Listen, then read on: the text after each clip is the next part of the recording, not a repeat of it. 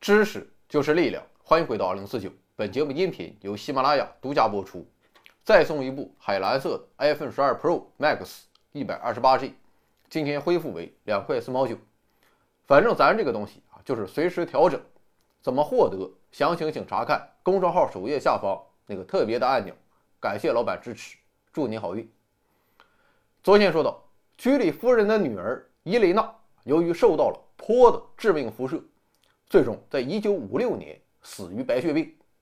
而伊雷娜研究钋的目的正是希望借助钋这样的天然放射性物质，创造出人工放射性物质。具体办法就是利用阿尔法射线、贝塔射线等次原子微粒去轰击氢元素，使其转变为人造放射性元素。可以说，伊雷娜与她老公让·弗里德里克·约里奥居里的研究。对人类的贡献是非凡的，因为这些人工放射性物质不仅成本低廉，而且对人体危害不大。于是，这些放射性同位素便在今天成为了极为重要的医疗检测手段。当患者吞服包含极微量放射性物质的示踪剂后，通过对放射性的检测，医生便可以清楚地了解到人体内器官和其他柔软组织的状况。比如氢二和氧十八双标记的葡萄糖，可用于研究人体能量的摄入和消耗过程；铬五十一可用于研究人体的血量；碘幺三幺可用于研究甲状腺功能；铁五十八可用于研究缺铁性贫血；氟十八可用于研究脑血流量等等等等。那么说这些，它和《权力的游戏》有什么关系呢？啊，别着急。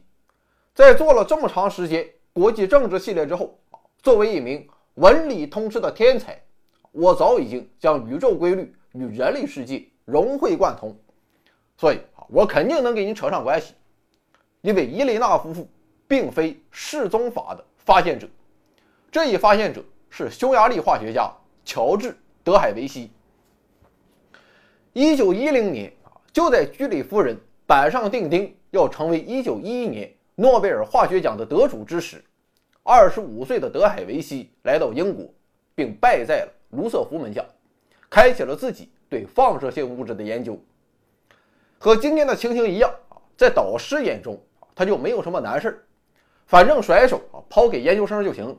如果研究生搞不出来，那就不是我的问题了，而是你的智商问题、态度问题。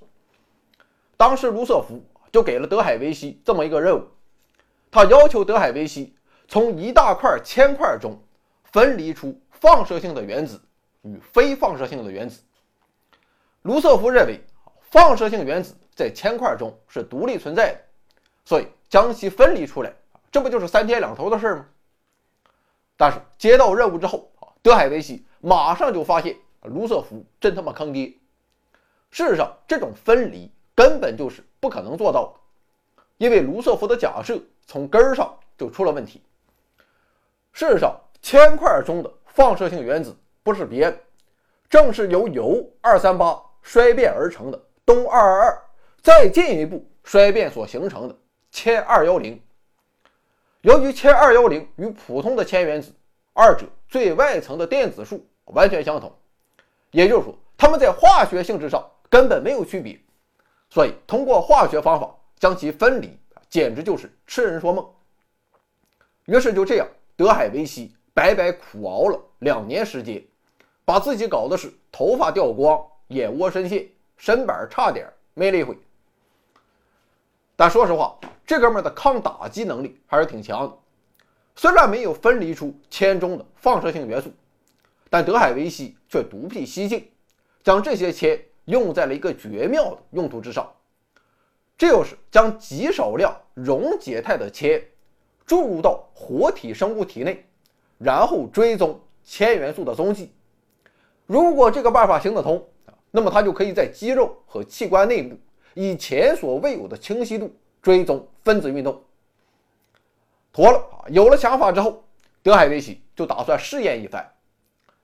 当时，德海维希一直怀疑自己的女房东每天做的菜啊，那些肉。都是在循环利用，但是当他质问房东的时候，房东却矢口否认。于是德海维希便打算用铁一般的证据来证明给女房东看。一天晚餐之后，德海维希故意将一份千叶撒在装满肉的盘子里。第二天，德海维希找到好友汉斯·盖格，并借来了盖格新发明出来的放射性检测器。果不其然，第二天，当又一盘肉端到德海维希面前时，盖格计数器开始了疯狂的舞动。在如此高科技的检测手段面前，女房东哑口无言。至于她后来有没有改正自己这一做法，那我们就不得而知了。而就在发现同位素失踪物后不久，德海维希迎来了自己职业生涯的巅峰。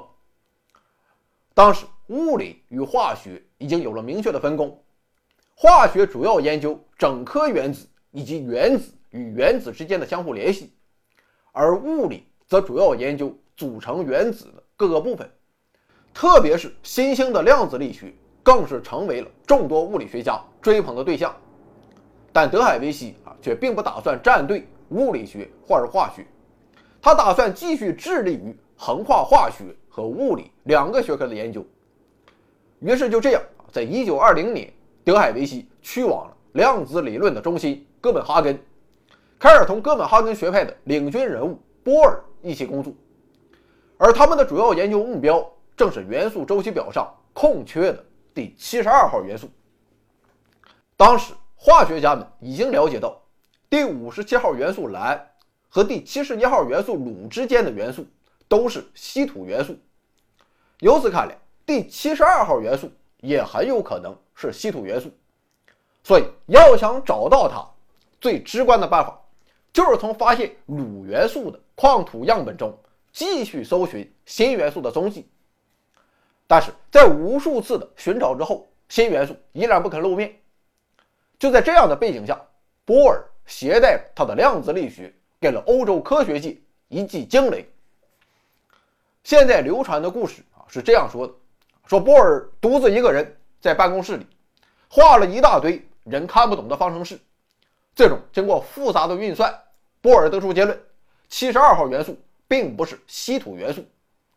波尔的依据就在于他所发现的核外电子分布规律。对于稀土元素来说，它们的电子结构在最外层与次外层是相同的，都是五 d 一和六 s 二。正是由于这部分的电子态相同，所以稀土元素之间表现出极为相似的化学性质。而它们之间的差别仅在于次次外层 4f。在稀土元素的序列中，随着原子序数的增加，电子逐一填充到 4f 能级。从铯到卤，占据 4f 能级的电子数从一逐渐增加到了十四。但是到卤这里，4f 层已经被彻底的填满了。这就意味着第七十二号元素啊，不可能再在 4f 层。做文章了，它唯一的出路就是在次外层，也就是五 D 能级继续增加电子。也就是说，第七十二号元素的外层电子结构应该是五 D 二和六 S 二。再去元素周期表一看，钛原子的外层电子结构是三 D 二四 S 二，锆原子的外层电子结构是四 D 二五 S 二。这下波尔就明白了，第七十二号元素。肯定是与钛和锆一样，属于过渡金属，它们是同一族的。于是，为了验证自己的结论，波尔委派德海维希与荷兰化学家科斯特对锆石样本进行了分析。果不其然，在德海维希与科斯特的第一次尝试中，他们便成功发现了第七十二号元素，这也被誉为元素发现历史上最为轻松的一次。最终。他们以哥本哈根的拉丁文名字将这一新的元素命名为哈。当然了，关于波尔预言哈元素的故事极有可能存在着夸大的成分，因为历史考证发现，在波尔利用量子力学的纯理论预言之前，至少有三位化学家都曾提出第七十二号元素应该属于过渡金属，而他们使用的方法啊，无一例外的也都是。化学论证，只是遗憾的是，这些名不见经传的化学家最终没有更进一步。由此可见，波尔应该也是借鉴了这些化学前辈的想法，然后利用量子力学的演算对其进行了论证。不过，对于世人来说，事情的真相已经不再重要。由于对原子结构深刻认识，波尔已经被提名1922年的诺贝尔物理学奖。再加上这一次关于哈元素的成功预言，一瞬间，波尔就从人变成了神。就像当年的门捷列夫一样，人们认为化学的发展再一次有了明晰的方向，而这一次起到引领作用的正是高端大气上档次的量子力学。既然量子力学可以如此深刻地解释原子的微观结构啊，在黑板上算一天，一切就尽在掌握啊，那么我们还要化学干什么？突然之间，在量子力学的强大力量面前，化学显得极其落伍，极其卑微。人们纷纷宣布，以门捷列夫为代表的化学已经灭亡，波尔引领的物理学已经统治了科学界。就这样，原本就是一次非常纯粹的科学发现，便被人们硬生生的演变成了一场物理与化学的权力斗争。诚然，德海维希在哈元素的发现上也功不可没，化学家同行们甚至提名他为1924年诺贝尔化学奖的得主。但是，由于量子力学的横空出世，德海维希的贡献在人们眼中就变成了小学生也可以完成的工作。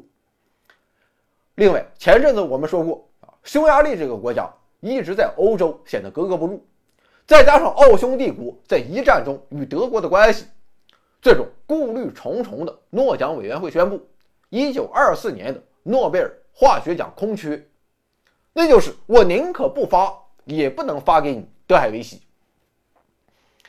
不过，就像当年没有分离出铅二幺零一样，德海维希虽然很是伤心，但他并没有就此消沉。在此之后，他离开芬兰，前往德国，继续从事示踪剂的研究。在此期间，伊雷娜等化学家一直反复推举他为诺贝尔化学奖的候选人，但最终都无功而返。稍显幸运的是，过于明显的不公正待遇。反而为德海维希赢得了大量的同情，虽然没有获奖，但他的声誉却与日俱增，渐渐成为了化学界的无冕之王。不过，德海维希的倒霉日子还没有到头。随着希特勒的上台，作为犹太人的德海维希在德国是彻底待不下去了，于是他又返回了哥本哈根。一九四零年八月，纳粹德军敲响了波尔研究所的大门。当时有两位德国科学家，一位是一九二五年诺贝尔物理学奖得主犹太人詹姆斯·弗兰克，另一位是一九一四年诺贝尔物理学奖得主同情犹太人的马克思·冯·劳厄。他们都把自己的诺贝尔金质奖章放到波尔那里保存，以防止被纳粹没收。当时希特勒已经将出口黄金定为叛国重罪。一旦德军在波尔实验室发现了这两枚金质奖章，劳厄和弗兰克肯定就完了。但敲门声非常急促，情急之下，德海维希嗷一下，直接把两枚奖章扔到了王水之中。最终，当德军翻箱倒柜之后，硬是没有注意到那一杯橙黄色的王水。一九四三年，德海维希逃亡到斯德哥尔摩。欧战胜利之后，他又返回到一片狼藉的波尔实验室，而那瓶王水依然在静静的等待着他的归来。于是，德海维希将其中的黄金分离出来，并交给瑞典皇家科学院。随后，瑞典皇家科学院靠着这些黄金，为劳厄和弗兰克重新铸造了奖章。一九四四年，随着欧洲战事的逐渐明朗，诺奖委员会开始进行一些。回顾性的颁奖，在一九四零年到一九四二年三年的化学奖空缺之后，诺奖委员会首先想到的便是百折不挠的德海维希。最终，德海维希获得了一九四三年的诺贝尔化学奖。这或许是对他发现哈元素的肯定，也或许是对他在战火纷飞的时代依然研究不辍的崇高敬意。不论如何，德海维希。终于在有生之年看到了全世界对他的高度肯定与赞扬。但是与他相比，另一位饱受种族迫害与世俗迫害的科学家，或许就没有那么幸运了。那么他是谁？他又做出了怎样伟大的贡献？请看下集。这里有盛世美颜，这里有天籁之音，这里有知识水平，这里更有超级大奖。欢迎疯狂关注，回到二零四九或 Back to 二零四九，我在这里等你哦。